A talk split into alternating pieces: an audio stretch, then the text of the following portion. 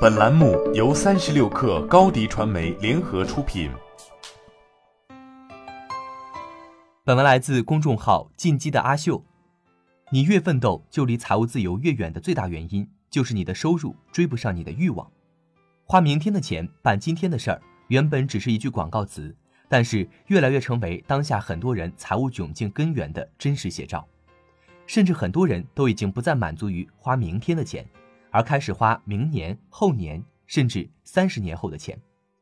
但是，当你一旦陷入了这个陷阱，就会发现。你会进入一个欲望不断放大的无底洞，花的越来越多，与此同时支付的利息也越来越多。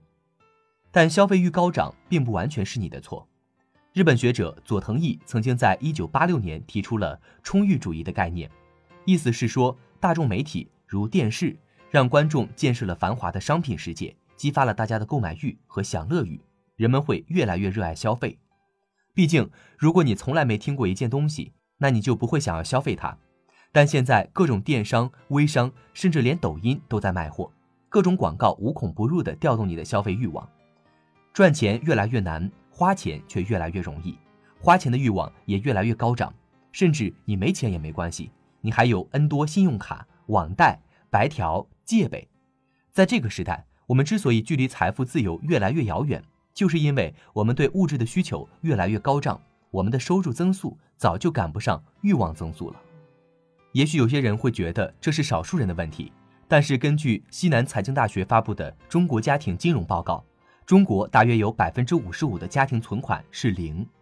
就像巴菲特说的：“只有在潮水退去时，你才会知道谁一直在裸泳。”但这次显然裸泳的人有点多。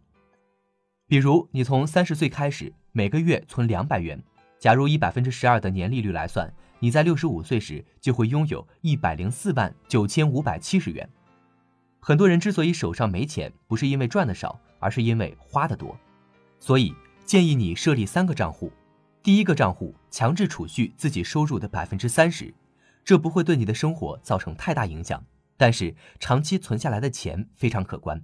这一部分钱无论如何不能动用。如果你存不到这个标准，要么是赚的太少，要么就是花的太多。第二个账户是你给自己发工资的账户，每个月大致核算自己需要多少钱就存入多少钱，尽可能的不要花超。第三个账户是应急和投资账户，这个账户的钱是你用来应对突发事件以及用来投资的。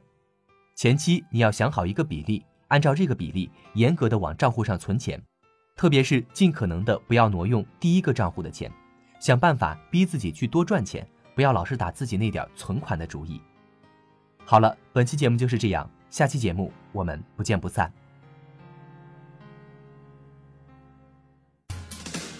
欢迎下载三十六课 APP，一网打尽商业大事件与科技新鲜事儿。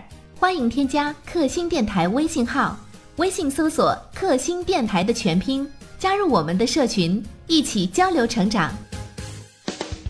高迪传媒，我们制造影响力，用最专业的态度为企业提供视频、音频全流程解决方案。商务合作，请关注公众号“高迪传媒”。